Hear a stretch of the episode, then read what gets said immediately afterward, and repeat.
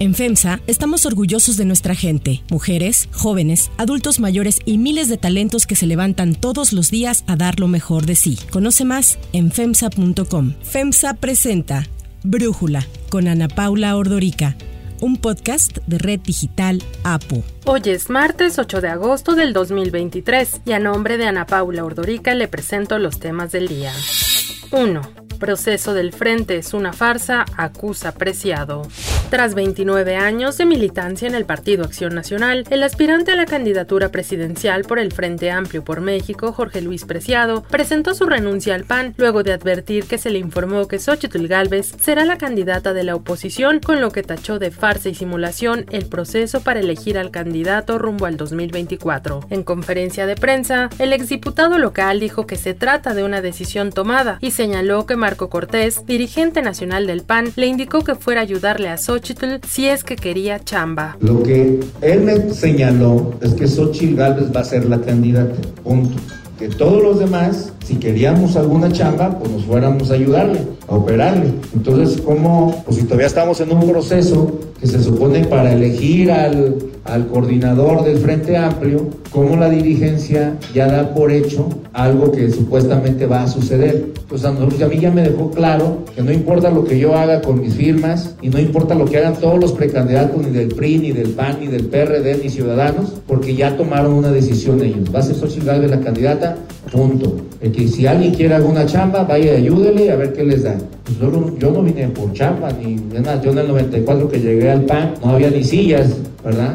Nosotros empezamos a trabajar de cero. Entonces realmente no venimos por eso. Yo creo que es un problema y es un error grave que los dirigentes ya den como bueno un resultado que todavía no sucede y que obviamente todo el esfuerzo de los otros 11 personas pues lo tiren a la basura porque realmente ya tomaron una decisión preestablecida con muchísimo tiempo y todo lo que se está haciendo es solo para confirmar esa decisión el próximo 3 de septiembre. Además, Preciado indicó que hay un acuerdo inicial que permitiría el acceso a la siguiente fase a Beatriz Paredes y Enrique de la Madrid del PRI, a un aspirante del PRD que sería Silvano Aureoles y hasta tres personas del PAN que serán Xochitl Galvez, Santiago Krill y Francisco Javier García Cabeza de Vaca, dado el esfuerzo que ha mostrado este último. Por otra parte, Preciado aseguró que tras el cierre de la recepción de firmas, solo quedarán los candidatos previamente mencionados, en tanto que para la siguiente etapa también ya está acordado que solo quedarán Santiago Krill, Xochitl Galvez y Beatriz Paredes. A mí no me queda ninguna duda de que lo que va a seguir, y yo no quiero ser parte de ello, pues es una farsa que se va a ir confirmando todos los días. Ese es el punto. Entonces yo tengo que decidir si quiero seguir aquí y si quiero seguir en un partido que de antemano va a, acepta que van a perder la elección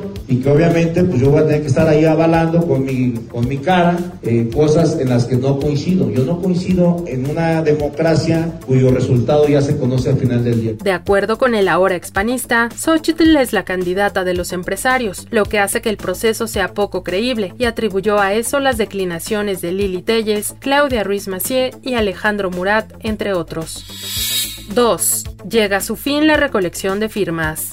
Este martes termina el plazo para que los aspirantes del Frente Amplio por México consiguieran las 150 mil firmas mínimas requeridas para pasar a la siguiente etapa del proceso. Los panistas Xochitl Galvez y Santiago Krill, el perredista Silvano Aureoles y los priistas Beatriz Paredes y Enrique de la Madrid aseguraron haber llegado a la cuota. Estos dos últimos, según Alejandro Moreno, presidente nacional del PRI, ya han superado las 400 mil firmas. Es para mí un gran orgullo informarles que la senadora Beatriz Paredes y Enrique de la Madrid, reconocidos y muy queridos compañeros del Partido Revolucionario Institucional, han recabado más de 400 mil apoyos a lo largo y ancho de todo el territorio nacional. En el PRI nos sentimos muy orgullosos y muy honrados con la gran convocatoria que han tenido y han hecho Beatriz y Enrique en todas sus visitas a los estados de la República. Han tenido la oportunidad de escuchar a sectores amplios de la sociedad, presentar su visión, sentar bases sólidas para seguir trabajando de mano con la ciudadanía. Beatriz Paredes y Enrique de la Madrid son los mejores perfiles de nuestro partido. Son un ejemplo para nuestra militancia y cuentan con todo el respaldo del Partido Revolucionario Institucional. Galvez ha indicado que logró recabar sus firmas tras recorrer 18 estados del país y reprochó que otros aspirantes que no han salido a las calles hayan logrado la meta gracias a una modificación en la convocatoria que permite registrar credenciales de elector y fotos digitales que cuentan como firmas. Este cambio que hicieron en la plataforma de que puedas dar de alta eh, firmas con la credencial de elector y la foto, está haciendo una captura masiva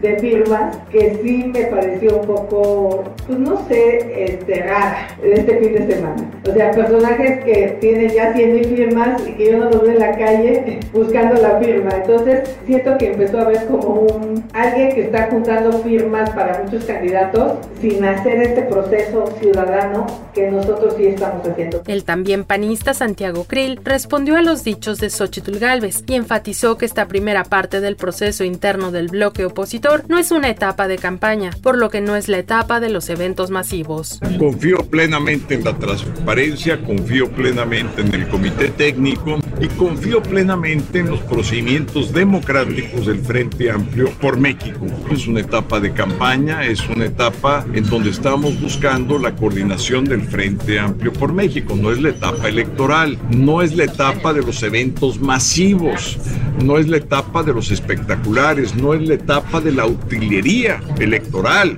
Eso es lo que están haciendo las corcholatas. Nosotros estamos buscando el apoyo para que podamos coordinar el Frente Amplio por México. Entonces, nuestros acercamientos se reducen a las personas que están en la oposición. Por su parte, el panista Francisco Javier García Cabeza de Vaca confirmó que había logrado conseguir las 150 mil firmas para avanzar a la siguiente etapa del proceso. Mi mayor reconocimiento a todos los ciudadanos, voluntarios y promotores que recorrieron el país y que gracias a su esfuerzo hoy me es grato anunciarles que hemos recabado las firmas necesarias para continuar en la segunda etapa de este proceso. También quiero agradecer el trabajo realizado en redes sociales, a través de las cuales pudimos lograr llegar a millones de mexicanas y mexicanos. Realizamos un gran esfuerzo, respaldado por la confianza y el cariño de la gente.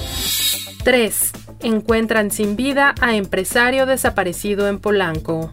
Hasta el momento, lo único que se ha dicho es que sale de este bar, permanece alrededor de 30 minutos cerca de un puesto semifijo y luego se pierde de vista de las cámaras que nosotros tenemos y aparece sin vida en el establecimiento mercantil Black Royce en el Estado de México. Así fue como el alcalde de Miguel Hidalgo, Mauricio Tabe, confirmó el hallazgo del cuerpo sin vida de Íñigo Arena Saiz, empresario que fue reportado como desaparecido el pasado domingo. Los primeros reportes revelaron que Arenas fue visto por última vez la madrugada del 6 de agosto en el establecimiento La República, ubicado en Avenida Presidente Mazarik en Polanco, y de acuerdo con la alcaldía Miguel Hidalgo, tras dejar el bar a las 2.50 de la mañana, se dirigió a las calles de La Fontaine y Emilio Castelar a comer tacos en un puesto semifijo, de donde se retiró a las 3.18 de la mañana. Posteriormente se desplazó a un lugar llamado Black Royce, ubicado en el municipio de Naucalpan, en el Estado de México, y fue a las 7.38 horas del domingo cuando el C5 recibió una llamada en la que reportaban a una persona inconsciente en el interior del establecimiento. Se reportó que el cuerpo del empresario fue encontrado sin indicios de violencia. Presuntamente, habría muerto como consecuencia de una broncoaspiración dentro del bar Black Royce.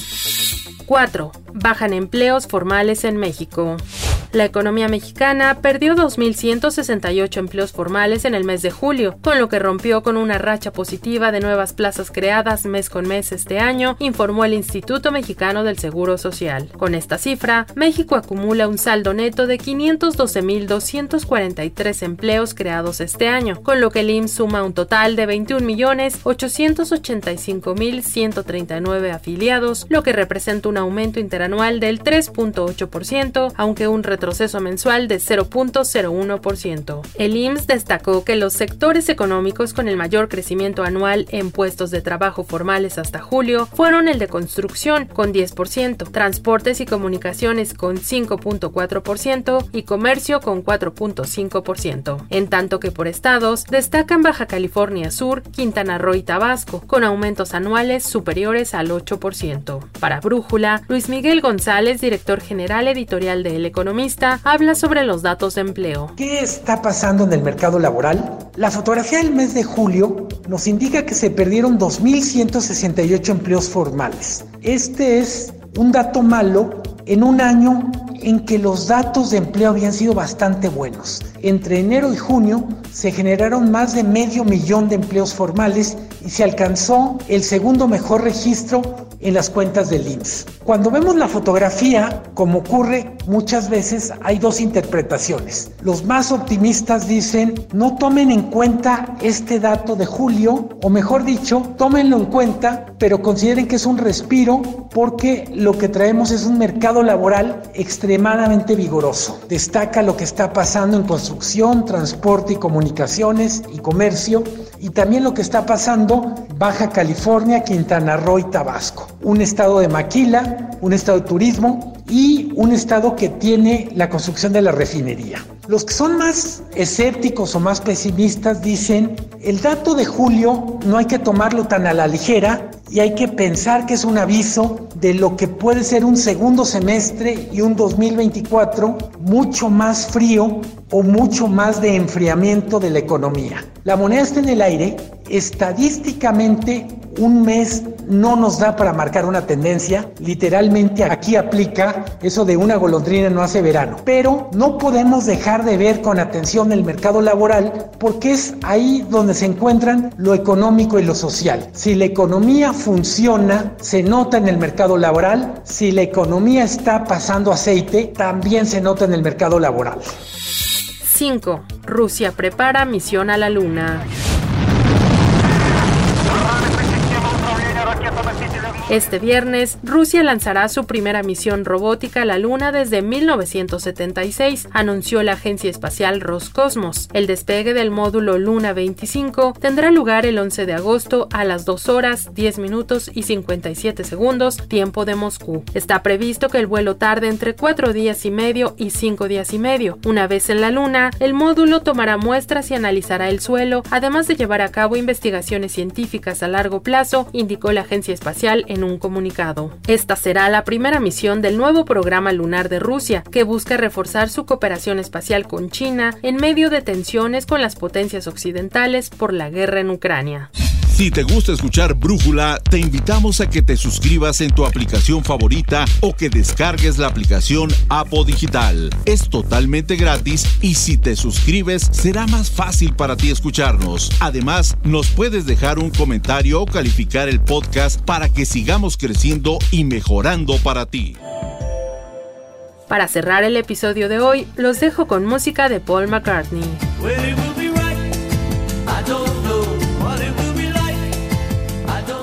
El cantante británico Paul McCartney anunció a través de sus redes sociales que visitará Brasil este año para dar cinco conciertos en el país sudamericano como parte de su gira Got Back Tour. McCartney estará en Brasilia el 30 de noviembre y en Belo Horizonte y Sao Paulo el 3 y 9 de diciembre. También actuará en Curitiba y Río de Janeiro. Además de Brasil, la gira del ex Beatle incluye siete fechas en Australia entre el 18 de octubre y el 4 de noviembre.